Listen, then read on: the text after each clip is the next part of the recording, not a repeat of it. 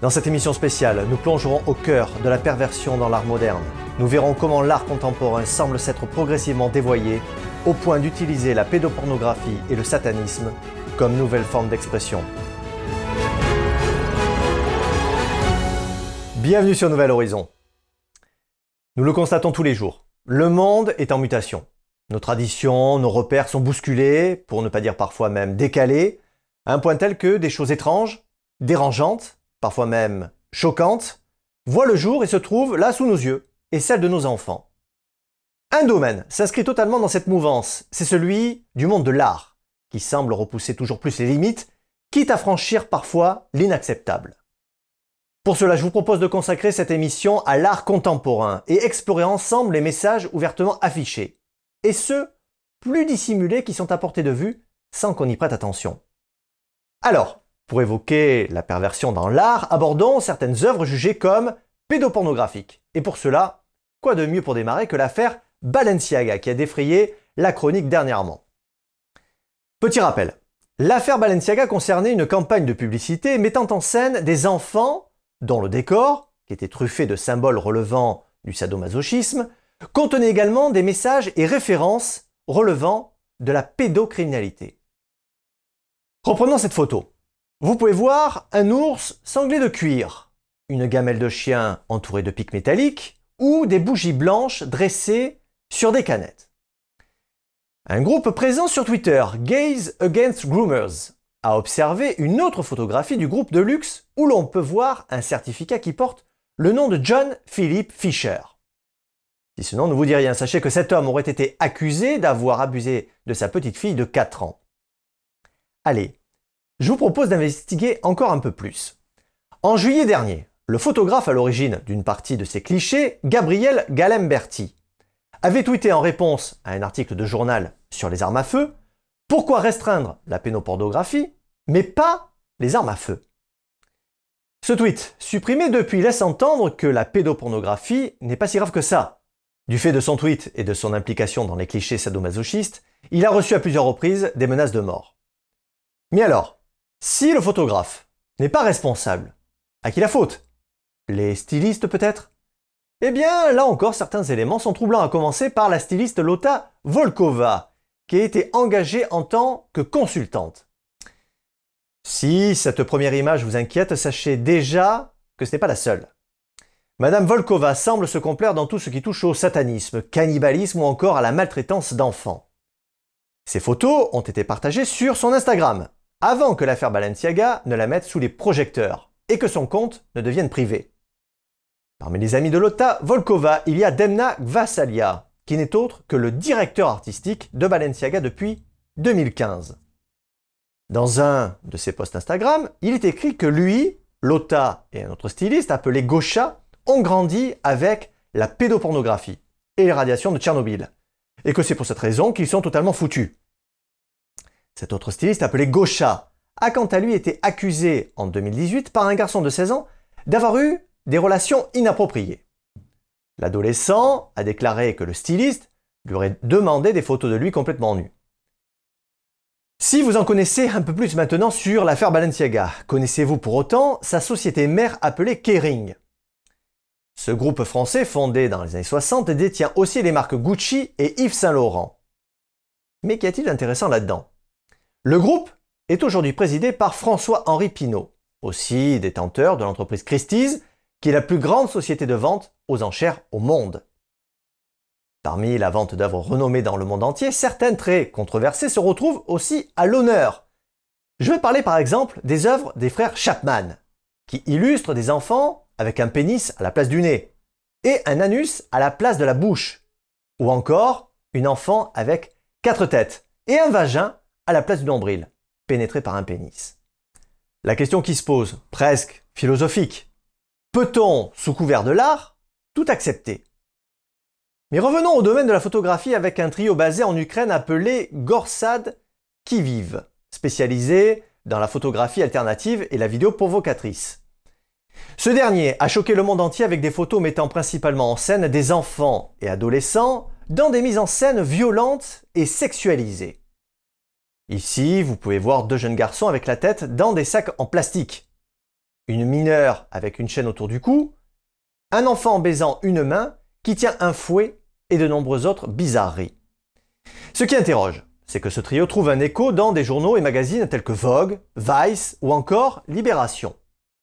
Cette photographie a d'ailleurs été reprise par Vogue où elle montre une frêle mineure presque nue, dans son lit, serrant ses genoux contre sa poitrine. Comme vous le savez, le domaine de l'art est vaste. Nous venons d'aborder quelques exemples concernant le domaine de la photographie, de la sculpture. Maintenant abordons celui de la peinture. L'œuvre Fuck Abstraction de Myriam Khan représente un enfant à genoux, les mains ligotées, qui est contraint à une fellation par un adulte. Caroline Parmentier, députée RN, dénonce ce tableau qu'elle juge comme une incitation et un clin d'œil à tous les pédocriminels et les agresseurs d'enfants. Elle avait demandé à la ministre de la Culture, Rima Abdul-Malak, de décrocher ce tableau. La ministre s'est défendue répondant que oui, l'art peut choquer. Une affirmation qui est dans la droite ligne du sculpteur Marc Petit, qui a déclaré dans une interview auprès de Sens Critique Je crois qu'une œuvre d'art doit déranger. Il explique comment l'art moderne est là pour ramener les gens au réel et à notre condition. Si l'art a donc pour vocation de choquer, qu'en est-il des bandes dessinées du français Bastien Vives, qui a reçu de vives critiques pour son travail qui, selon certains, banalise la pédocriminalité? À cause de la polémique, une exposition qui lui était dédiée au Festival d'Angoulême a été annulée. Peu de temps après, une enquête pour diffusion d'images pédopornographiques a été ouverte à l'encontre du dessinateur. Pour comprendre les raisons de ce scandale, revenons sur une de ces BD appelée Petit Paul. Cet ouvrage raconte l'histoire d'un garçon d'environ 10 ans, qui est doté d'un pénis disproportionné. Mais là d'où vient le problème, c'est que le petit Paul a des relations sexuelles avec des adultes, dont sa maîtresse de classe, sans qu'on lui demande son consentement.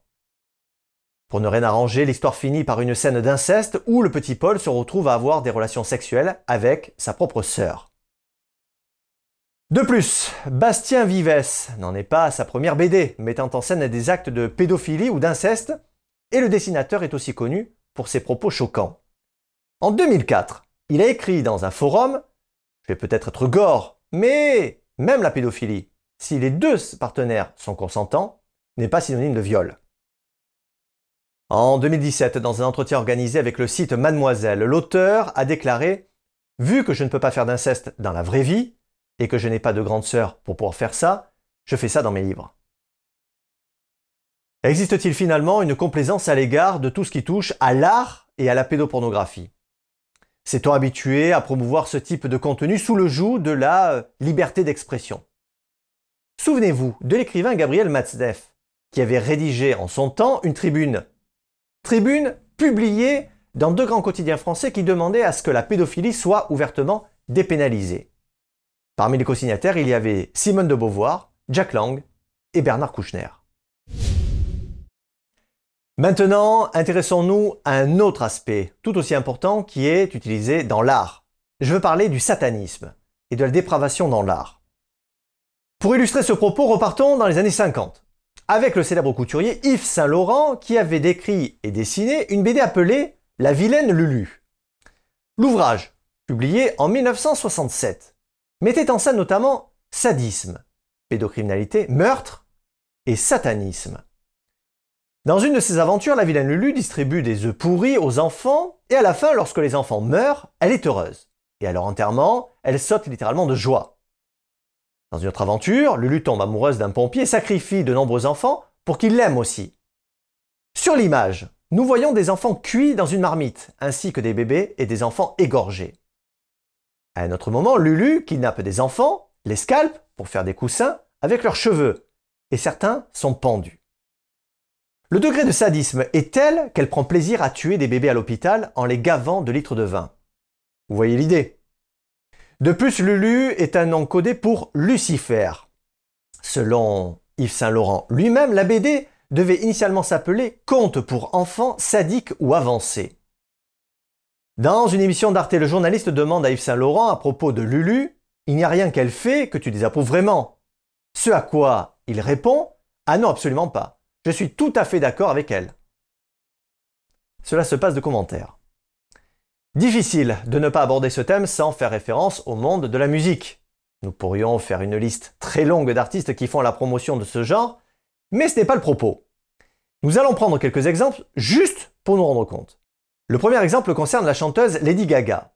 En 2010, euh, lors de son Monster Ball Tour, une vidéo intitulée L'interlude du vomi a été projetée en plein écran.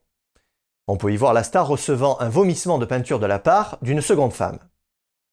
Toujours de l'art? Je vous laisse seul juge.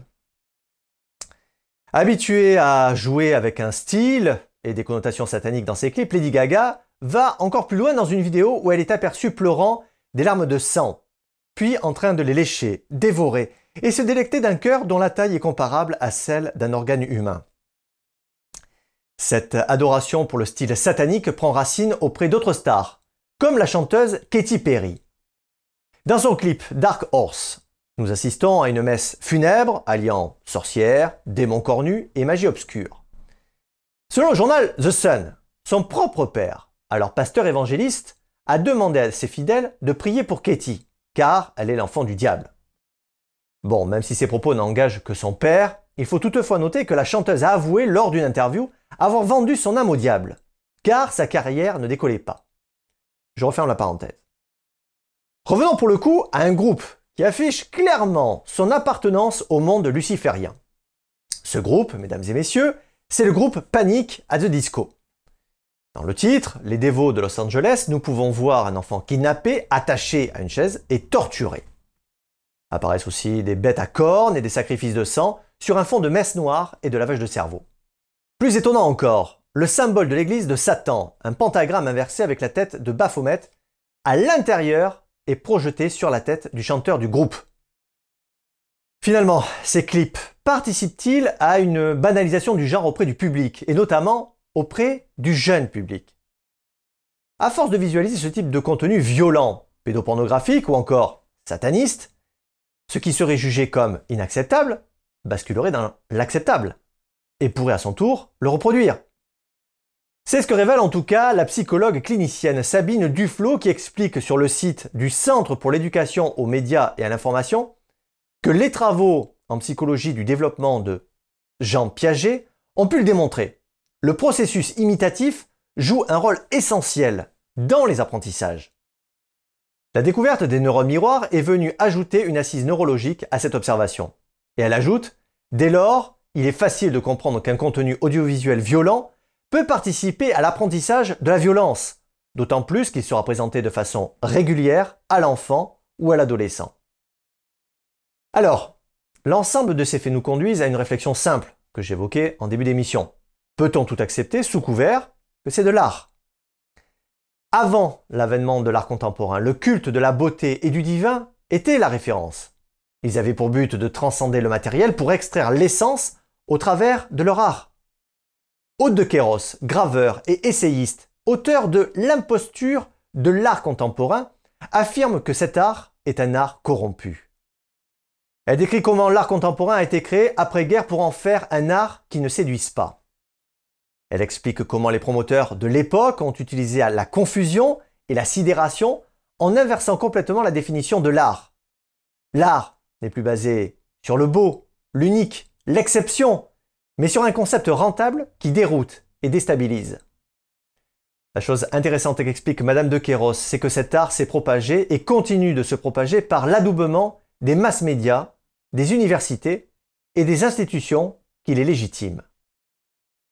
Alors, devons-nous perdurer dans ce système qui semble perverti dès le départ, comme l'évoque Madame de Kéros, ou alors revenir à un art traditionnel, qui est basé, lui, sur la représentation de la beauté et du divin? À vous d'en juger. Merci d'avoir suivi Nouvel Horizon. Prenez soin les uns des autres et restez libres.